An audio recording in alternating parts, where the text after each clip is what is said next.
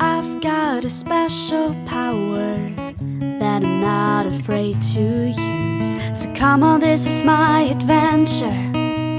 This is my fantasy. It's all about living in the ocean, being wild and free. Cause I'm no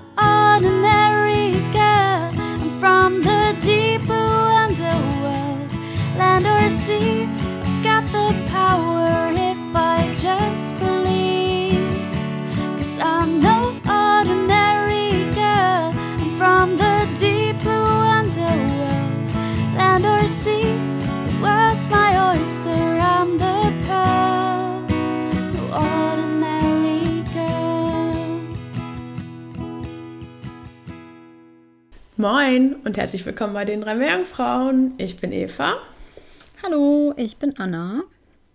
und wir dürfen euch zu Nummer 16, Türchen Nummer 16 unseres diesjährigen Adventskalenders begrüßen. Hallo, hallo. Ja, ich hoffe, ihr seid alle schon gespannt. Also wahrscheinlich nicht, weil es steht ja im Namen, aber ich hoffe, du bist gespannt, Eva, worum es geht. Ich bin sehr Heute. gespannt. Man muss dazu sagen, Anna und ich, klar, so ein bisschen haben wir die Themen alle gesehen und die teilen wir dann ja auch auf. Aber man vergisst dann ja auch ganz schnell, was der andere alles so für Themen auf dem Zettel hat und so. Und ich gucke in die Gesamtliste auf jeden Fall nicht so oft rein wie in meine eigene Liste, ähm, um euch mal so ein bisschen Hintergrundinformationen zu geben. Dementsprechend ist es wirklich immer eine kleine Überraschung, was ich hier zu hören bekomme. Was hast du uns denn mitgebracht? Ich habe heute ähm, etwas ganz Besonderes mitgebracht und ich hoffe und ich glaube, es wird insbesondere dir gefallen, Eva. Ähm, Josefa hat sich äh, etwas über Instagram gewünscht. Der Wunsch selber war Seepocken. Allerdings haben wir im Adventskalender 2020 hinter dem neunten Türchen bereits Seepocken gefunden. Da hat Eva nämlich schon äh, vieles über diese Gruppe erklärt. Ähm, wer also gerne mehr im Allgemeinen über Seepocken erfahren möchte, kann sich diese Folge nochmal anhören. Heute soll es deswegen aber um eine ganz bestimmte Gruppe der Seepocken gehen, ähm, damit wir uns nicht zu sehr wiederholen quasi vom äh, vorletzten Adventskalender. Ähm, nämlich soll es heute um äh, Seepocken gehen, die man in der Tiefsee findet. Im Spezifischen an Hydrothermalquellen. Ähm, und auch da muss ich äh, nochmal verweisen auf eine andere Folge. Wir haben nämlich auch schon über Hydrothermalquellen gesprochen. Wenn euch das interessiert, ähm, vor allem was es dort auch so für Lebes Lebewesen gibt, könnt ihr euch nochmal den Adventskalender 2019 anhören. Da sprechen wir nämlich in der 21. Folge über den Pompeii-Wurm, der an Hydrothermalquellen vorkommt. Ähm, und dann auch so ein bisschen generell, was Hydrothermalquellen sind. Ähm, es geht heute um die Familie Neolapadide. Man findet sie häufig in Strömungs- und Randbereichen von Tiefsee-Hydrothermalquellen im Pazifik und im Indischen Ozean. Und sie sind ähm, gestielt. Also sie sind nicht so wie die Seepocken, die man hier zum Beispiel aus der Ostsee kennt, sondern die haben so einen kleinen Stiel. Und da dran ist dann quasi so deren Körper. Und außenrum sind die Zirren, mit denen sie quasi ähm, ihre Nahrung aus dem Wasser filtern. Ähm, die Familie besteht derzeit aus vier existierenden Gattungen, darunter Neolepas, Leucolepas, Vulcanolepas und Achincalepas. Das hätte ich besser üben sollen. Ähm, und es gibt noch eine ausgestorbene Gattung, die Stipilepas.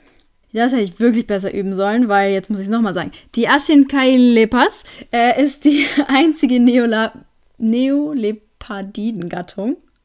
Uff, wow.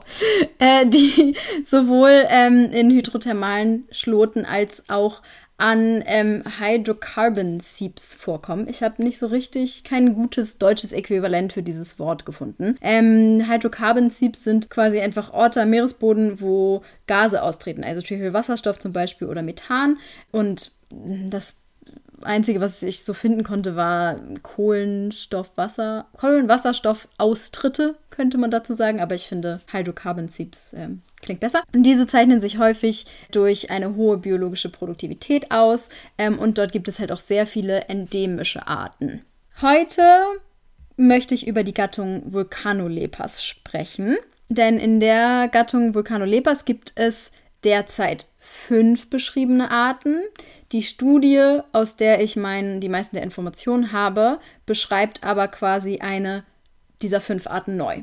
Also es gab vor dieser Studie vier beschriebene Arten, und zwar Vulcanolepas ossei, ähm, die vorkommt am Tonga-Kermadec-Rücken, die Vulcanolepas parensis, die im pazifisch-antarktischen Rücken vorkommt, die Vulcanolepas Baccarici, würde ich einfach mal sagen, äh, aus dem Laubecken, das ist zwischen Fiji und Tonga, und Vulcanolepas fijiensis, die kommt im Norden Fijis vor, wie der Name schon sagt.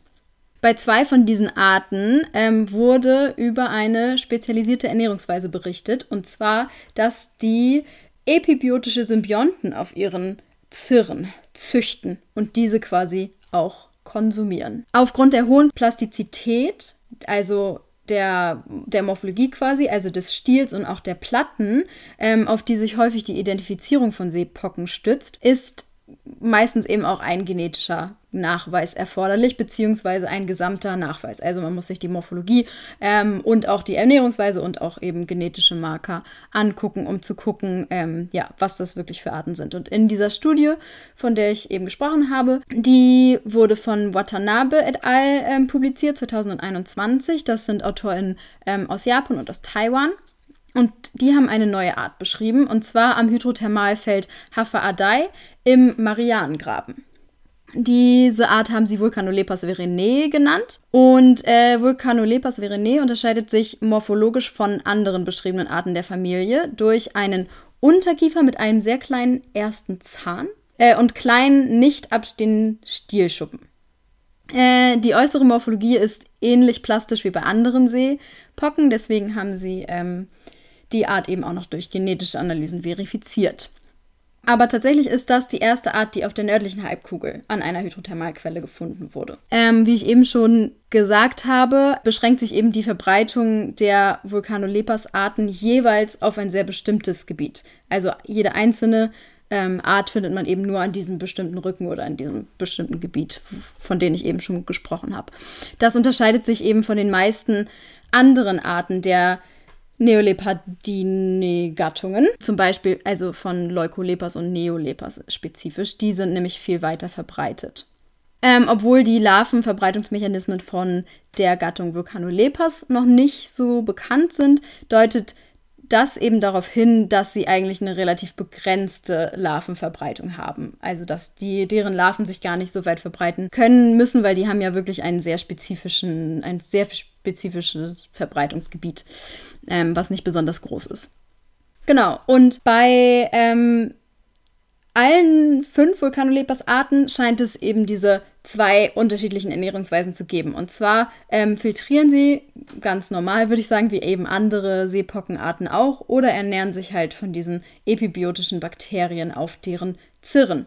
Ich vermute mal, das haben die AutorInnen hier jetzt nicht so spezifiziert, gibt es aber auch also machen Arten vielleicht auch beides, könnte ich mir vorstellen. Und diese Bakterien, das sind meist schwefeloxidierende Bakterien der Gattungen Epsilon-Proteobacteria oder Gamma-Proteobacteria. Die hat man bisher ähm, nur bei drei dieser Arten gefunden. Bei Vulcanolepas ossei, äh, Vulcanolepas bucharigi, bucharigi und dieser neuen Art Vulcanolepas verenae.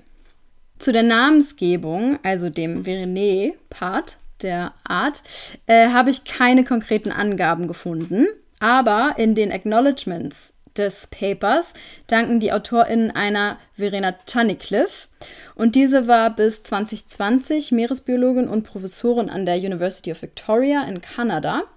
Und Verena Tunnicliffe hat ihren PhD quasi sogar noch erst an Korallenriffen gemacht, aber hat sich dann in einem ihrer Postdocs der Tiefseeforschung gewidmet. Während eines Postdoc-Stipendiums ähm, am Institute of Ocean Science in British Columbia, also in Kanada, ähm, wurde sie tatsächlich die erste Frau an der Westküste Kanadas, die von Vancouver Island aus tief Seeforschungsexpeditionen geleitet hat.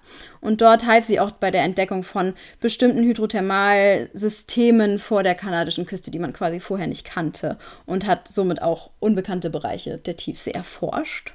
Außerdem haben ihre Arbeiten ähm, zur Errichtung von Kanadas erstem ähm, Meeresschutzgebiet beigetragen, was quasi eine Hydrothermalquelle umfasst oder Hydrothermalquellen an sich, der Endeavour Hot Vents MPA. Und äh, als letzter Hinweis, falls das noch nicht genug Hinweis war, äh, sie entdeckte auch ziemlich viele neue Arten in der Tiefsee. Ähm, und laut Wikipedia wurden auch einige nach ihr benannt. Ich habe das nicht so ganz verifizieren können, muss ich gestehen, ähm, weil man nicht ganz so viel darüber findet. Aber, also ich kann es nicht ganz final klären, dass diese Seepockenart auch tatsächlich nach ihr benannt wurde. Aber ich finde, es gibt sehr viele Hinweise darauf. Insbesondere, weil sie sie auch nochmal explizit erwähnen in ihren Acknowledgements. Ja, also ich vermute mal, weil sie halt auch tatsächlich in dem Jahr vor der Veröffentlichung der Studie in Rente gegangen ist und wenn sie so eine wichtige Person in der Hydrothermalforschung war, wurde ihr eben vielleicht auch diese Art gewidmet. Ich finde auch, das klingt sehr plausibel. Ähm, man kann dazu vielleicht auch sagen, dass nicht alle Arten oder es ist auf jeden Fall nicht so easy, alle Arten im Internet gelistet zu finden, also alle Arten dieser Welt, weil es ja auch einfach so viele gibt. Ähm, und allein wenn man jetzt von Wikipedia ausgeht, da allein haben so viele Arten keinen Wikipedia-Artikel. Und natürlich, ja. man kann bei Marine Species gucken, aber das ist nicht so. Ähm, also das ist das World, oh, die Abkürzung ist WORMS. Wofür steht das nochmal? World, World Register of Marine Species, kann das sein? Ja, irgendwie so. Ähm, aber die ist eben nicht so übersichtlich gestaltet, dementsprechend ist das ein bisschen schwieriger. So ein, ja, man kann nicht einfach so suchen, nach welche Arten sind nach dieser Person benannt oder so. Aber ich finde es sehr cool, Anna, dass du ähm, nicht nur die Seepocken vorgestellt hast in der Tiefsee, die Vulkanolepos, hoffe, ich habe es richtig ausgesprochen, ähm, sondern eben auch noch diese Wissenschaftlerin dazu. Ich finde das sehr, ja, das fand ich sehr cool und inspirierend. Vielen Dank dafür. Ähm, und diese Seepocke, es, klang so süß, als du meintest, mit einem kleinen ersten Zahn. Musste ich direkt an die Zahnweh ja. oder so denken.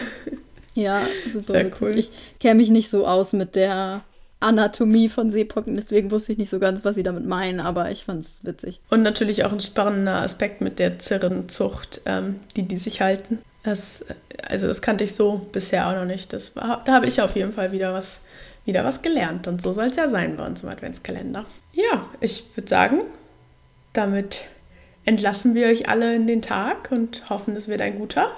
Mhm. Und wir hören uns morgen. Genau. Bis morgen. Tschüss.